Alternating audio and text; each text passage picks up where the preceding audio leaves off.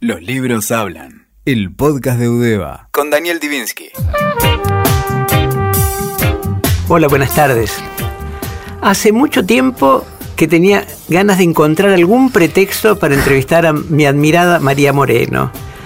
Lo, el más reciente sería que obtuvo el premio iberoamericano Manuel Rojas en junio de 2019, que es un premio creado en 2012 por la fundación que lleva el nombre de este gran escritor chileno, que tiene un premio importante y que fue ganado por algunos otros escritores argentinos como Claudio Piñeiro y Alan Pauls, y con un jurado realmente importante. Este puede ser uno de los pretextos. Otro de los pretextos, la reedición en 2019 de la versión engordada de Banco a la Sombra, un libro maravilloso que había publicado originalmente Sudamericana en 2007 y que refleja una cantidad de experiencias no comunes vividas en distintas plazas del mundo o en el cementerio de Père Lachaise considerado como una plaza porque los parisienses lo usan como, como lugar de recreo.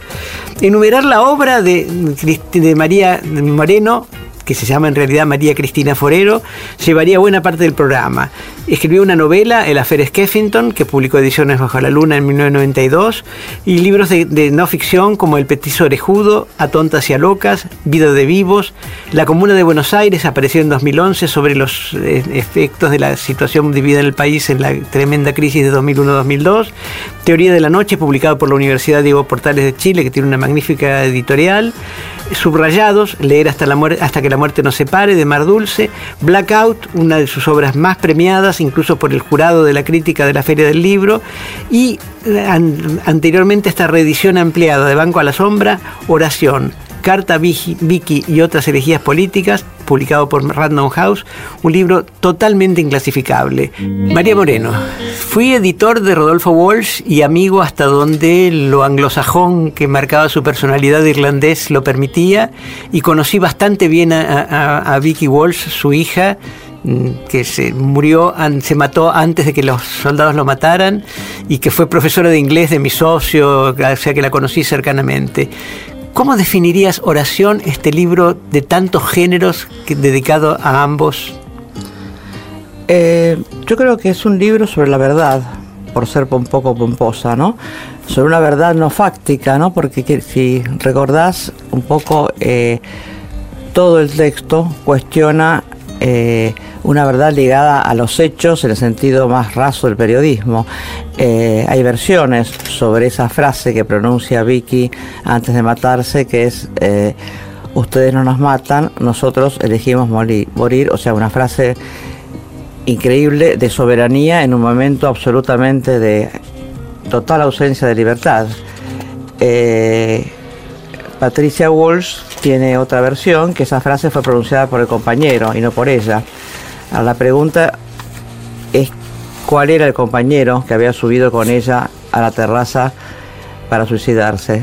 Eh, eso ya genera un, problema, ¿no? Es decir, ¿de quién es esa verdad supuestamente, no? Ahora, Vicky, el compañero, según Walsh es Molina, que era su jefe, pertenecían a una organización donde la autoría desaparecía, ¿no? donde se pensaba en un cuerpo común. Entonces genera bastante eh, conflicto eh, pensar en de quién es una frase, ¿no? Patricia decía con razón que los hijos de Molina tenían derecho a, saber que fue su padre el que la pronunció.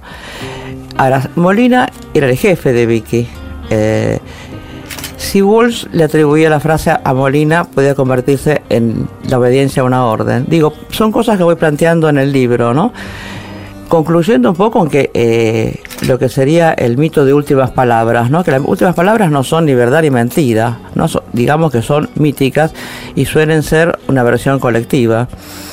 Eh, esos son partes de, las, de los planteos del libro. Otro personaje que tiene relevancia es el Colimba, el, soldadito cripto que formaba parte de, los, de las tropas que rodearon la casa donde finalmente... Recordemos porque hay oyentes jóvenes que tal vez no conozcan la historia. Rodolfo Wolf fue un escritor, un investigador, militante político. Su hija militaba en la organización Montoneros. Eh, con su pareja y algunos otros estaban refugiados en una casa donde también estaba su hija, una, una bebé en ese momento, que fue ubicada por el ejército, rodeada y terminó en un tiroteo en el cual ella se quitó la vida antes de que fueran los militares los que lo hicieran. Esto para como recordatorio para el público. Pero el personaje de este soldadito que habría contado la historia, que también lo menciona Piglia en algún momento, tiene una relevancia particular, ¿no? Eh, ahí hay un tema que es eh, Piglia eh, llega a afirmar que ese soldado no existe.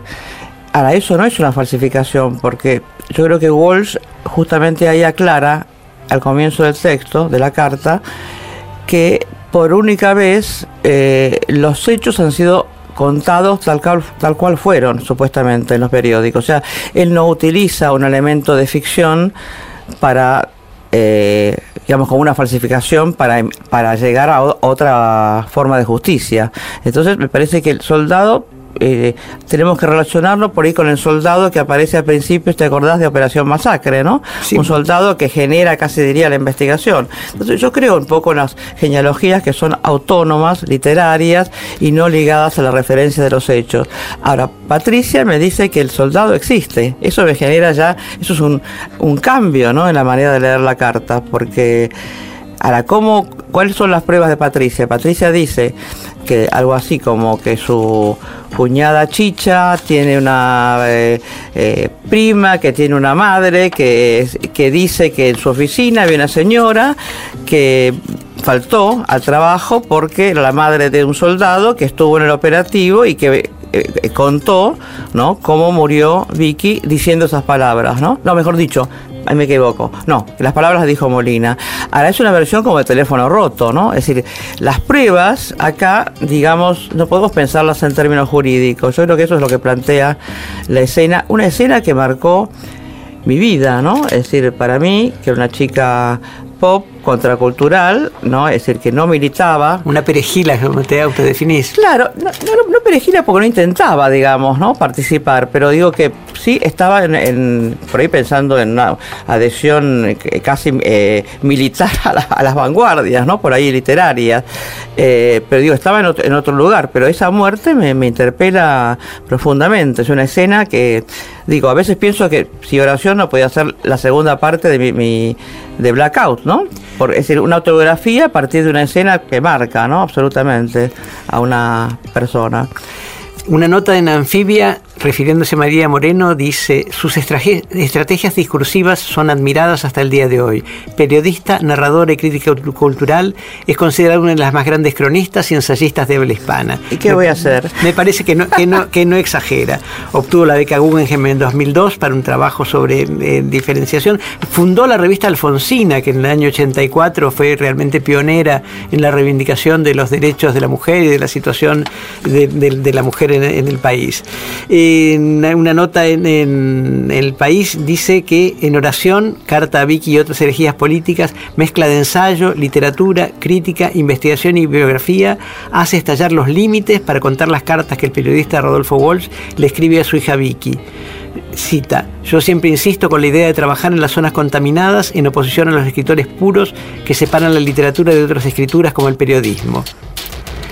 ¿Seguís pensando lo mismo? Sí, hasta te puedo decir que lo recuerdo a raíz de, de, tu pregunta, que hasta oración surgió de un encargo. Yo escribo por encargo, o sea, ahora no me encargan cualquier cosa y viene a ser arreglado para hacer mi deseo dentro del periodismo. Es decir, para odio de mis editores, diría que uso los diarios como borradores de, libros, ¿no? Es decir, pero no podrían, es decir, en un momento me hace acordar a que trabajaba en algún momento con Rodrigo Fresán en página 30 ¿no? Y, está, y estábamos compañeros de, oficina. Y pareció un misterio, ¿no? Que alguien escribiera libremente, ¿no? Es decir, y que después pensara dónde colocar ese texto. Yo de antemano tengo la página demandada eh, de un artículo, ¿no? Es decir, pero me parece que eso me ha dado una gran libertad, ¿no? Es decir, en vez de tener amos abstractos que pueden ser, no sé, los grandes escritores de la humanidad, es decir, fantasmas de, autoridad en el saber que pueden ser terribles. Yo tengo un editor que me está apretando, así que no, no me parece algo que me haya... No, creo que yo, si me dan un tiempo infinito para, para escribir un libro, no, no, creo que no creo que mejorara en principio, ¿no? Eh, pero me parece, primero me gustaría bastante, pero me, parece que cuando yo hablo de una literatura plebeya, me refiero a las prácticas de un Miguel Briante, de un Jorge Di Paola, de un Norberto Suárez, ¿no? que estaban siempre eh, trabajando en las redacciones y haciendo una novela medio en, así un poquito como clandestinamente dentro de ese espacio, ¿no? Sí, alguien dijo que la diferencia entre la literatura y la crónica es el tiempo, la cantidad de tiempo que se dedica. Eh, exactamente. Eh, a mí me conmueve, a veces pienso en Martí, demandado, viste, por, por Bartolomé Mitre para entregar su crónica a la Nación y no sé, leyendo rápidamente de San y, también puteando, ¿no? Y, fumando y porque tiene que entregar ya, ¿no? Es decir, pero no me parece que eso genere un producto eh, menor, entre comillas, ¿no? Hablaste recién de Blackout, un libro tuyo destacadísimo, una autoficción dolorosísima que ya tiene sus años. ¿Cómo ves lo que contás en Blackout, la María Moreno de 2019-2020, a, ese, esa protagonista de ese libro tan doloroso y carnal? Eh, yo creo que es un libro de duelo, sin duda, ¿no? Es decir, eh, es una autobiografía, pero básicamente es la biografía incluso de estos autores que, que te nombraba ahora, ¿no? Es, es una un homenaje a mis amigos muertos, también es una recuperación de sus estéticas olvidadas, de sus formas de intervención, que era nunca la integración, sino tratar de incidir de manera eh, como una irrupción en la cultura del momento, no, no, no había ninguna ambición de pertenecer yo tengo una gran editorial, ¿no? Tengo el orgullo de haber publicado varios libros de, de Dipi Di Paola, de haberlo conocido mucho, de haber recibido una mañana, una mañana una llamada telefónica de él en la editorial diciéndome, estoy en Buenos Aires, pero no sé dónde estoy, porque anoche estuve en una fiesta donde me emborraché y ahora me despierto en una casa, espérate que me fijo en el teléfono la característica. Ah, es 47, debo estar en la zona de 11. O sea que... Puerta de mi casa, 47 mira, era, era, mi casa. Bueno, jamás se me hubiera ocurrido porque no lo sabía. Eh, aprovecho, eh, quizá no sea el momento porque quedo como una olfa, ¿no? Pero felicitarte porque yo creo que vos sos de los últimos editores que ha visto a alguien antes de que fuera descubierto, ¿no? Y, bueno, gente como Fontana Rosa, sin duda Walsh, ¿no? Y Dipi con, con Minga, ¿no? Y no mucho antes, La virginidad es un tigre de papel, es un libro de cuentos. Sí, sí. Sí, no, esto no es un mérito de descubrimiento. Herralde, el editor de Anagrama, dice siempre que el, buen editor reconoce al autor, no es que lo descubre el, autor preexistía, y eso es real. Pero eso es también, diría, una habilidad eh, extrema que ha desaparecido, ¿no? Es decir, me parece que alguien ahora edita al que ya ha sido descubierto, ya tiene un mercado, un nombre, etcétera, ¿no? Una, circulación. Publicaste también eh, panfleto subtitulado Erótica y Feminismo. Este es un libro que se inscribe en una actualidad enorme porque la reivindicación del rol de la mujer y de la diversidad sexual y demás es casi una conquista de finales del, siglo XX, comienzo del siglo XXI. ¿Qué tenías en vista cuando lo encaraste? Pero eh, eh, digamos que eh, hay artículos de los años 80 y de los 80 hasta la, última intervención, que ya diría es más periodística, porque está ligada a la obtención de la, del aborto libre y gratuito, ¿no? Es decir, pero el libro es sobre todo un libro literario y, y creo que eh, me, me han dicho muchas veces que es como que eh, sería un poco profético. No, los, los, los, temas, los grandes temas del feminismo han sido siempre los mismos. Entonces en los 80 un poco yo tuve quizá la, oportunidad de ponerlos en, en escena, porque dirigí varios suplementos dedicados a la mujer. Bueno, y Alfonsina fue una revista pionera, yo la recibía, eh, creo que el, socio en esto era, era Carlos Galanternick, ¿no? Este... Por supuesto, el, el llamado Tom Lupo, sí. Ese era... Eh, y, el que financiaba era muy gracioso porque era un fabricante de gomas, el señor Flitter, digo, era como un chiste porno relacionado a la revista feminista. Ah, no tenía idea. Es decir, la taxonomía literaria es una, disciplina absolutamente devaluada con, con, justicia, pero si tuvieras que afiliarte a una serie de escritoras y escritores argentinos en el tiempo, ¿en cuál te inscribirías?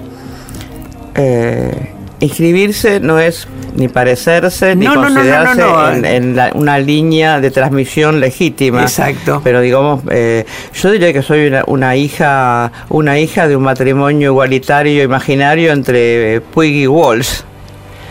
Caramba, qué, qué qué pareja, qué pareja diría un programa de radio de cuando yo era chico. antagónica, ¿no?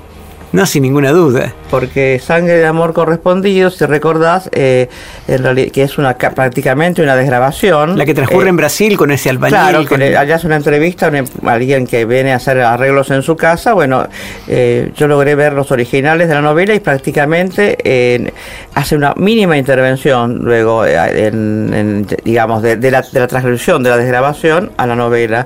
Y, y te acordás que Walt tenía el, eh, la utopía de una obra que superara la novela, que fuera el testimonio, simplemente eh, elegido el, el testimoniante el, y el montaje, ¿no? Ese, tenía esa, y que eso fuera el, el género que superara a la novela en en el futuro, ¿no? Y eso es lo que hace Puig, ¿no? Este, por eso digo que no son tan antagónicos. A su vez, Puig usaba mucho el grabador, ¿no? Y tomaba tomó para Pubis Angelical testimonios de montoneros, por ejemplo. Había, o sea, había cruces que no que no se pensaron, más bien se pensaron a ellos en las antípodas de la Bueno, y en el, beso, en el beso de la mujer araña, el, el guerrillero preso que cuenta Claro, películas. eh, exactamente, eh, pero eso es una, era una práctica real de las cárceles, de los presos políticos. Entonces digo, me, me parece que eh, no hay un antagonismo, pero yo me, me considero como una seguidora de ambos, digamos, eh, nunca a la altura, me, me identifico, no me comparo. Recordarás que cuando mm, Puig entregó a Sudamericana la tradición de Rita Hayward, eh, con el contrato firmado y todo, Antonio López Yausás, el viejo republicano español que era el fundador de Sudamericana, se escandalizó y dijo que él no podía publicar esas cosas tan escandalosas y le pasó el libro a Jorge Álvarez, que fue el responsable sí. de la primera edición de la, de la tradición, ¿no? Otro, otro gran editor, descubridor. sin ninguna duda. ¿Qué estás escribiendo ahora, María, si se puede contar? Bueno, otra cosa aún más ambiciosa, puedo tener la excusa de que se trata del amor, que es inevitable hablar de él, ¿no? Es decir, eh, estoy haciendo eh, en base a, los eh, fragmentos de un discurso amoroso de Barthes, estoy haciendo otras figuras, ¿no? Hay muchas más de las que él, digamos, pone en juego en ese libro maravilloso. Y estoy en eso, o sea, estoy investigando el amor en la literatura y, y viendo qué figuras encuentro, así. espero que haga llorar, que conmueva mucho. Y al mismo tiempo estás trabajando con, con alumnos.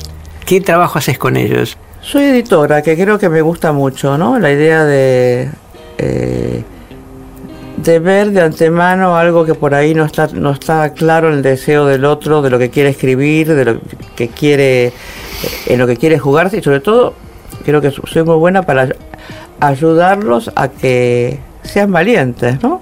Con lo que, con lo que aparece en su, escritura y, y que lo soporten, porque gran parte se trata de eso, ¿no? Y que no te copien. ¿Eh? Y que no te copien como forma de agradarte. Te aseguro que son absolutamente diferentes. Eh, o sea, de antemano, eh, los que se presentan ya de antemano no parecen muy identificados a lo que hago. Mira, no lo había pensado nunca, pero es notorio eso. Debe ser un valor, ¿no? Que eh, demanden un espacio donde realmente no, no se identifican a, la, a los textos. ¿no? Sí, que no se simbioticen con No, su, no, con su para maestra. nada. Bueno, Yo diría que yo me, me, me simbiotizo con ellos y aprendo cosas diferentes. ¿Es gente muy joven? heterogénea, gente eh, que es muy interesante, pronto gente mayor que no quiere hacer una carrera literaria, pero de pronto tiene un diario íntimo y donde quiere hacer algo así como ejercicios espirituales y está muy bien y no tiene ningún proyecto de publicitario, digamos. Eh, otros que sí, que son que, que después han eh, publicado con gran éxito, ¿no? Es decir, una mezcla. Muchísimas gracias, María, Gracias por acompañarnos hoy en Los Libros Hablan. Costó trabajo, pero valía la pena. Gracias. Escuchaste Los libros hablan. El podcast de Udeva. Con Daniel Divinsky. WeToker. Sumamos las partes.